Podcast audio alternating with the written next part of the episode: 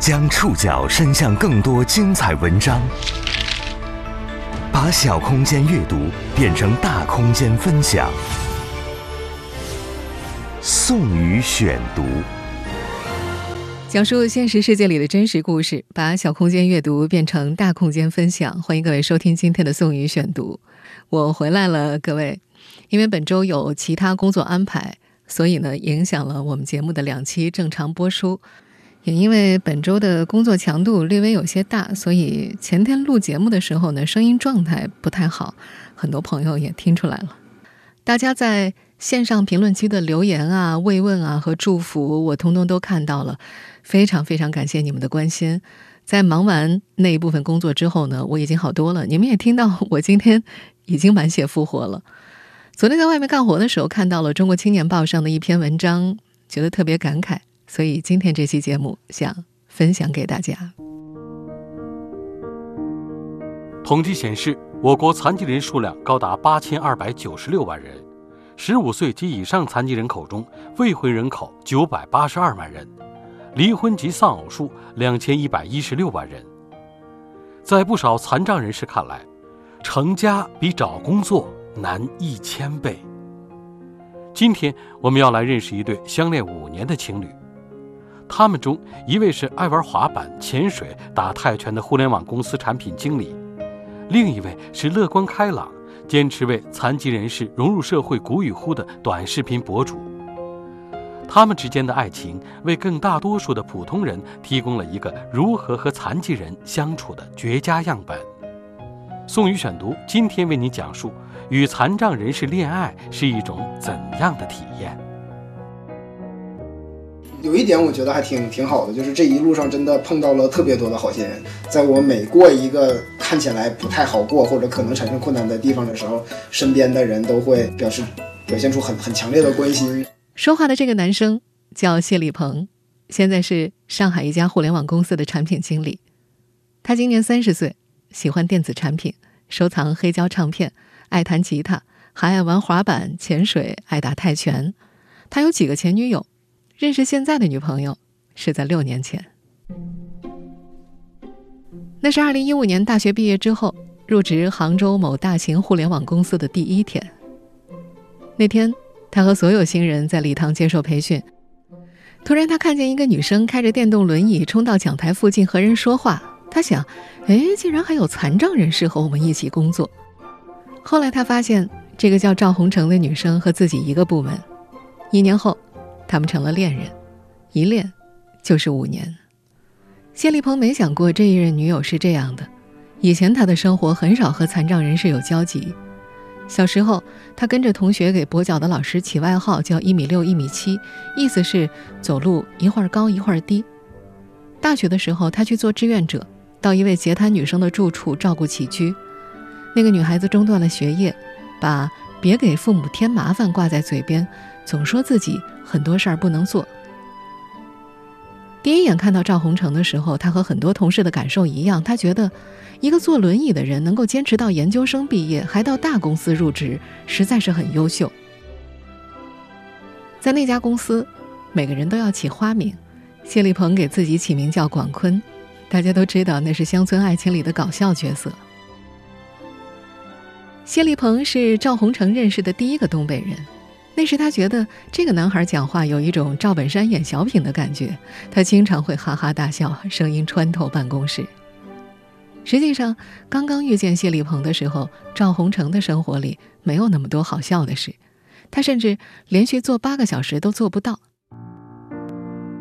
这个女孩在一岁多的时候就患上了脊髓灰质炎，双下肢屈曲畸形，肌肉完全萎缩。研究生毕业前，她刚做完两项手术。为了矫正腿部，两个月进了三次手术室，他还做了脊柱侧弯修复手术，从脖颈沿脊柱开的口子几乎贯穿了整个背部，植入了二十四颗钉子，手术花了七个小时才完成。手术让他的胸腔产生了变化，内脏和筋膜被牵扯。他调侃，有时候呼吸他会想到梁静茹的那首《会呼吸的痛》。术后大概半年时间里，他必须每两三个小时就躺下休息，这让他错过了自己的毕业典礼。二十五岁生日，也是在病房里度过的。他一度怀疑自己来不及前往杭州那家大公司报道。入职之后，他在杭州租了离公司不远的房子。他发现自己可以独立生活，他享受着不再被照顾的自由。他尤其喜欢雨天，他会把雨衣披在脚上遮住腿脚，一手打伞，一手控制电动轮椅的遥控杆，去小店里吃饭。三个多月的入职培训期，赵宏成、谢立鹏和几个部门的同龄人一起聚会、唱歌、吃饭。入职九个月左右。谢立鹏辞职了，新工作在北京。想聊天的时候，赵宏成是他第一个想分享的人。赵宏成也没想过两个人会在一起，他对谢立鹏有好感，担心离职之后未来两人的联系可能会越来越少。一次聊天，女孩忍不住表白了。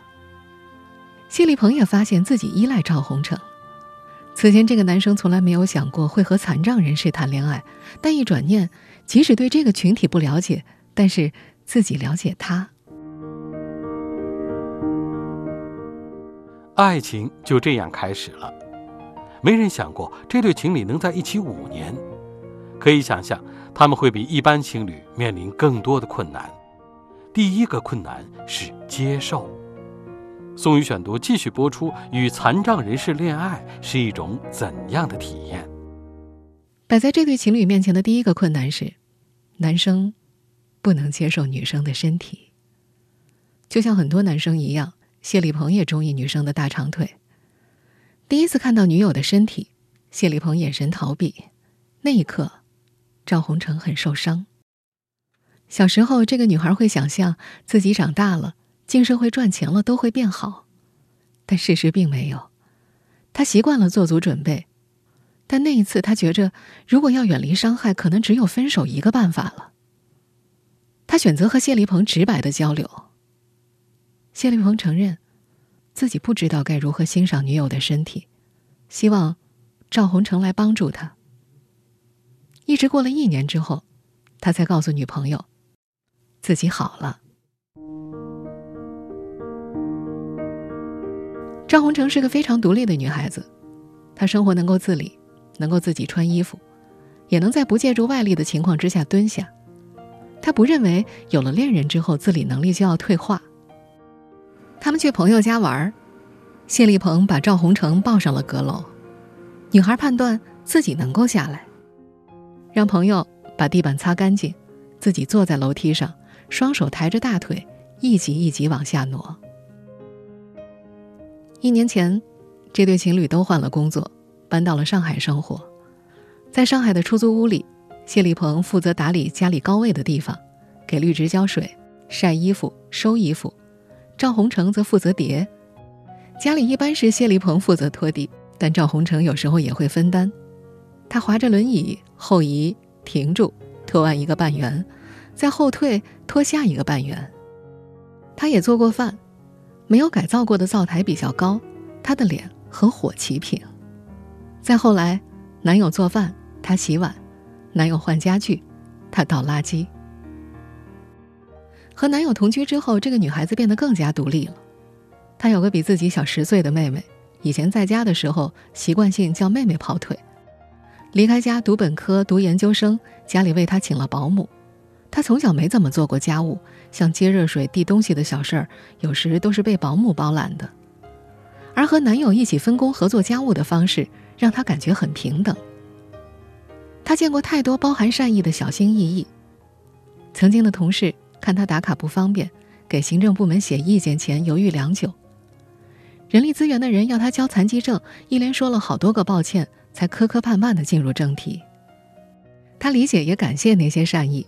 但那些小心翼翼会让他感受到自己是被刻意对待的，而谢立鹏则不会为了让他高兴而刻意表现，他不避讳他女友的残疾，有时候甚至还会故意开玩笑。甚至我可能会以这个开玩笑，其实是双腿都不能行动的，但是我有的时候开玩笑会说他他老踢我啊，或者说他他站不起来呀。他对女友足够了解，他知道自己的善意，女友能够感受到。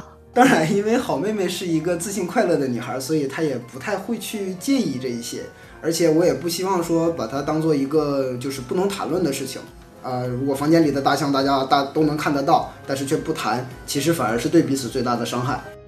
赵红成是个活泼开朗的女生，坐高铁的时候，她免不了会被问：“哎，你这轮椅哪儿买的？你脚怎么了？你为什么没人陪啊？”她会歪着头说：“你猜。”或者开玩笑说这是机密不能说。和女友在一块之后，谢立鹏评价残疾人士不再用乐观或者悲观这样简单的词汇，他觉得这只是形容某个个人的性格特点，不能代表这个群体。以我所接触到的一些残障朋友的经验来讲，他们的心脏其实是远比普通人想象的要强大的很多的。就是所有的这些残障啊什么的，其实你完全没有必要去避讳，而是。只要你带着善意去沟通、去讨论，都是可以被接受的。两人决定在一起时，谢立鹏没告诉父母朋友。为了让父母朋友接受女友，他做了不少铺垫。但他也发现，当很多人知道他的女友是残疾人时，他总被夸伟大，是个好人。这种传统叙事也让这对情侣开始了反思。宋宇选读继续播出。与残障人士恋爱是一种怎样的体验？做同事的时候，谢立鹏就经常拿赵红成的照片给父母看。后来他的朋友圈里总是出现这个女孩，父母一询问，他就顺水推舟向父母公开了自己的恋情。父母一连问了他很多问题：你们在一起生活会不会不便啊？你们两人老了怎么互相照顾啊？如果要孩子，能实现吗？绝大多数父母所担忧的点都是你的生活会有很大的负担，你的责任其实是要帮助你的父母去建立对这个群体的正确认知，然后去打破偏见，然后让他们意识到说他们所担忧的问题，你其实你都已经考虑到了，并且你有能力去解决。另外有一点就是对父母要有一点耐心，就是不是说父母很快就能扭转他们对你们两个关系的观念。他把女友的视频发在家人群里。比如坐轮椅如何上班，屏幕里赵红成开着电动轮椅独自穿行在人行道、办公区、食堂，参加团建、聚餐、年会，还给残障人士求职出建议。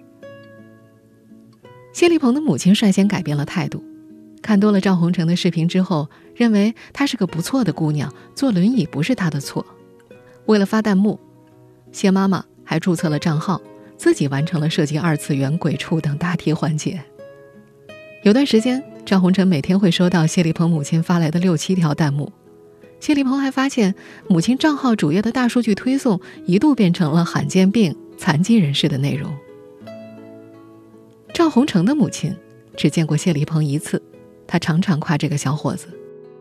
母亲告诉女儿：“哎，你要好好珍惜呀，别总乱发脾气。”赵红成自己最初也有这样的感觉，男友看上去确实付出了更多，也许可以找到更好的女朋友。刚开始，谢立鹏把恋情告诉两人共同的朋友，收到了大家的祝福。但是他把女友的视频发给新认识的朋友时，总有人称赞他伟大。有一次，谢立鹏和女朋友说起，有人夸他真是个好人，赵红成愣住了，好像谢立鹏和他在一起是在做慈善一样。他给男朋友起了个调侃化的昵称“大慈善家”。赵红成知道，他们之间的爱情总是会被人们片面的理解为健全人要消化很多麻烦和负担，但只有真正了解两人相处的这五年，才会发现事实并不是这样。和所有热恋的普通情侣一样，这对情侣几乎每周末都出行，他们一起看电影、看话剧、看展览。有时候他们会去上海外滩的露天餐厅吃饭，到网红的淮海中路、武康路去散步。他们在草坪上聚餐，在家套上复古的花衬衫，开声控的彩灯。赵红成摇着上半身和谢丽鹏一起蹦野迪。疫情前，他们一块去日本旅游，在迪士尼体验旋转木马、冰雪世界。在多数人眼里，每次外出是谢丽鹏带赵红成玩，但谢丽鹏说。是女友陪自己一起玩。共同出行的时候，他们会比普通情侣多一些需求，两人要不断的去找无障碍直梯，不断的找宽敞的厕所，不断的绕过台阶，不断的发现坡道。他们也共同经历了这个世界对残障人士到底有多么不友好。在很多地铁站，无障碍直梯没有设在地铁口的旁边，需要绕很远的路才能找到。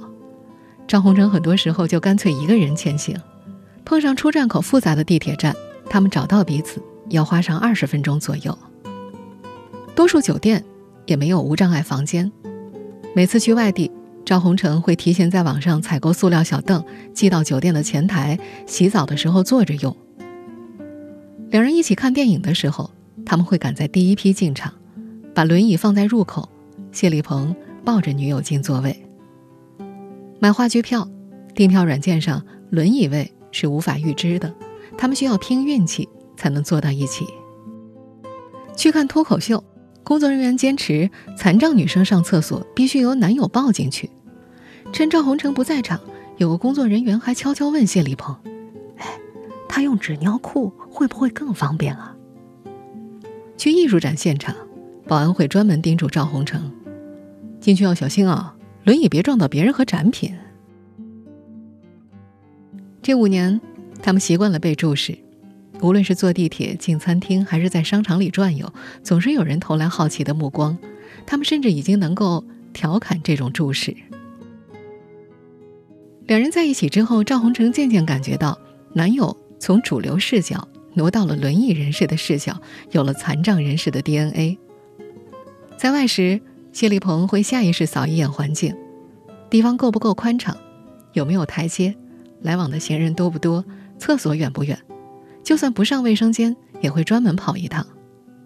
这个男生说：“每个人的生理诉求都该被满足，残障群体当然也一样。”而当这个健全男生把视角挪到轮椅的高度时，他才真正意识到什么是情侣之间的平等相待。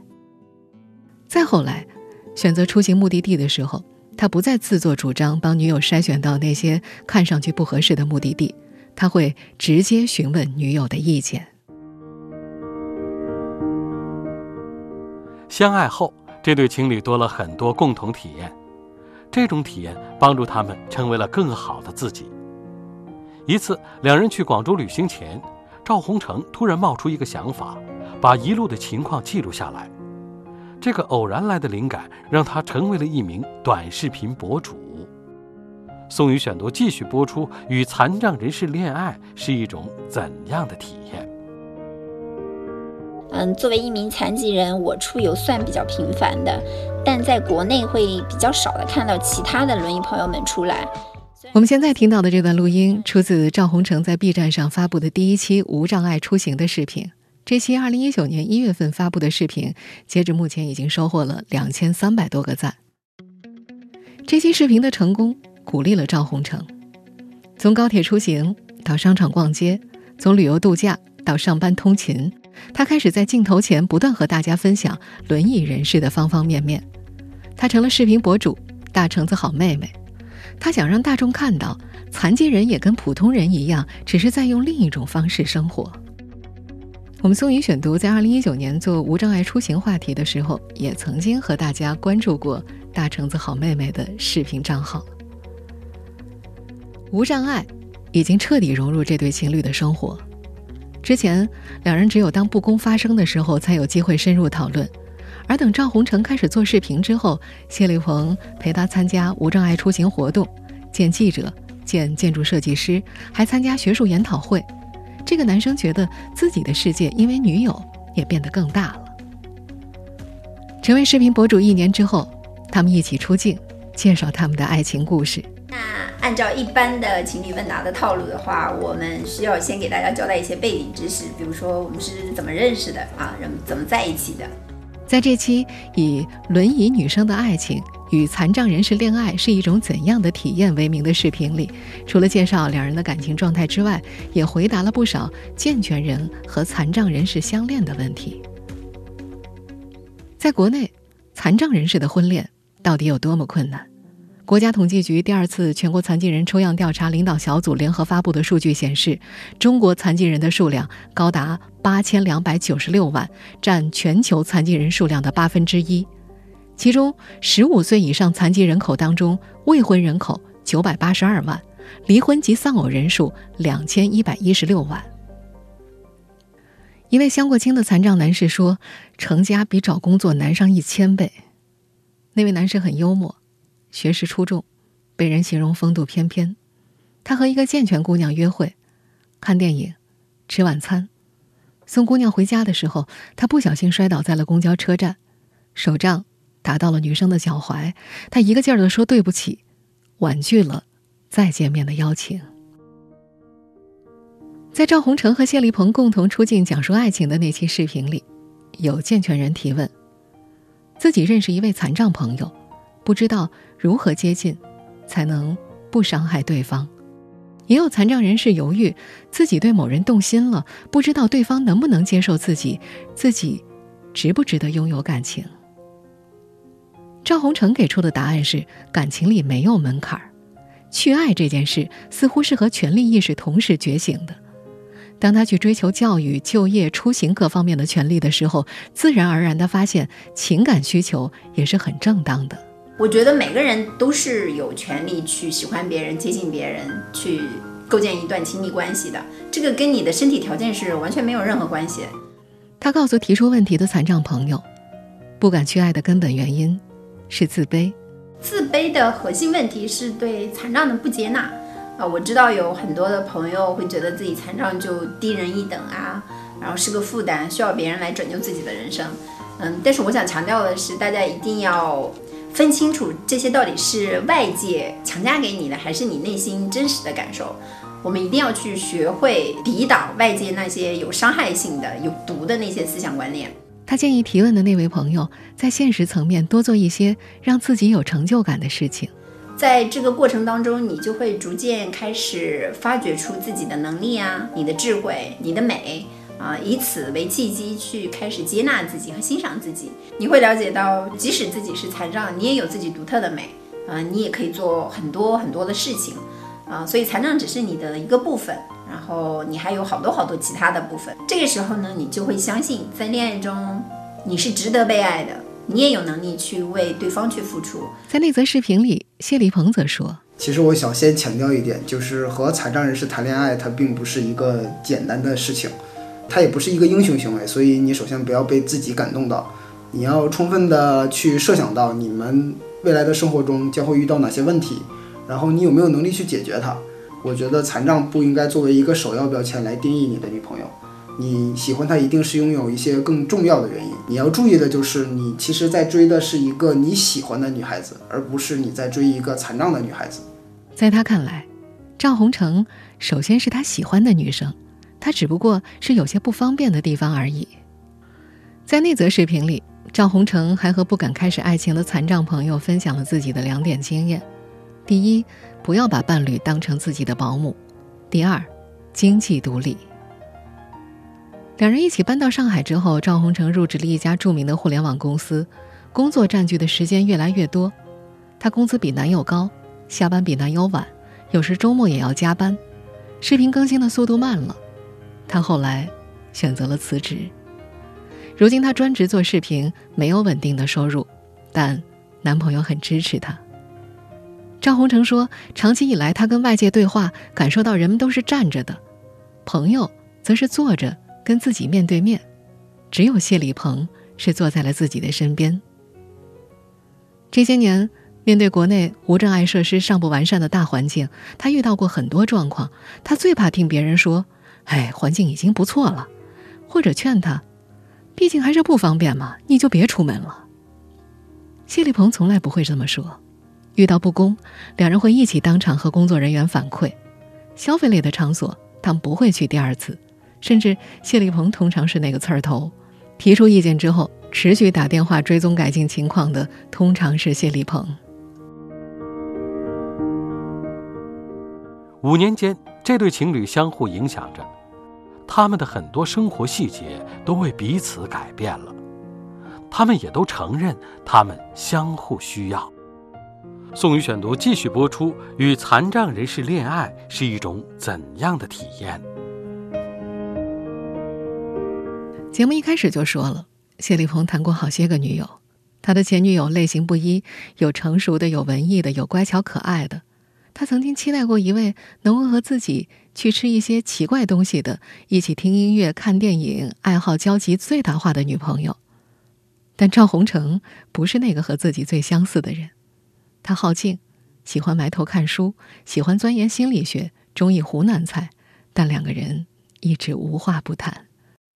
赵宏成有很强的共情能力。谢立鹏曾经投资失败，机构跑路，损失了一笔钱。爱开玩笑的他半个月都没笑容，经常叹气。那段时间，赵宏成没有指责男友，而是帮他想各种解决办法。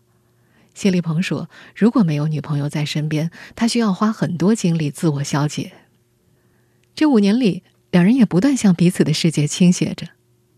赵宏成刚发的最新一期视频是两个人一起坐着轮椅出门，为了防止站起来，谢立鹏还用睡衣腰带做绑带，在大腿上缠了两圈。就你知道，我跟小丽鹏如果出去的话，大家一般给到的那个评价是说：“哎呀，小伙子，你真是个好人啊！”但是他如果坐轮椅跟我出去呢，可能会发出的那个感叹就：“哎呀，这两个人好般配啊！”那倒不至于，还毕竟还是一个轮椅帅哥和一个轮椅大脸妹。啊啊啊！他们一起划着轮椅去吃快餐，去超市买东西。在这期视频当中，他们也一如既往传达自己的观点。其实每次我出去，呃，也会感受到，就是会有很多好心人的帮助。但其实我更想强调的是，说即使没有在好心人的帮助下，我们也可以坐轮椅自主的出行。这个可能是我们更希望。我们非常感谢好心人的帮助，但但是我们不希望啊，就是太过依赖于好心人的帮助。对，就是如果没有好心人就不行，那这个不是一个好的状态。对。就在发布这期视频的前一天，赵宏成还发了这样一条微博，他写道。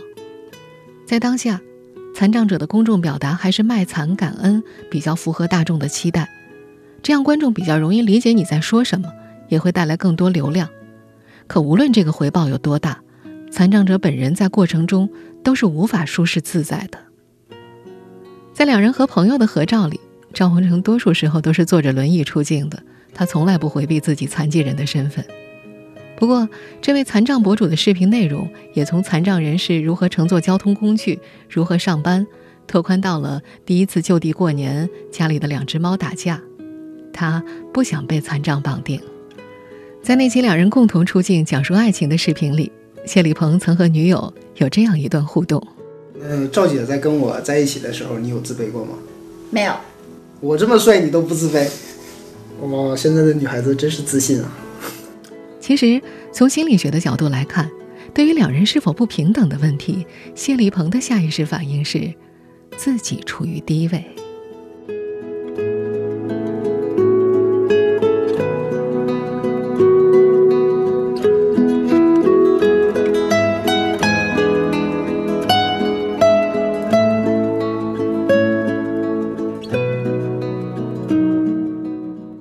以上您收听的是宋宇选读。与残障人士恋爱是一种怎样的体验？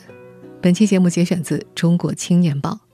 收听节目复播，您可以关注本节目的同名微信公众号“宋宇选读”。我们下期节目时间再见。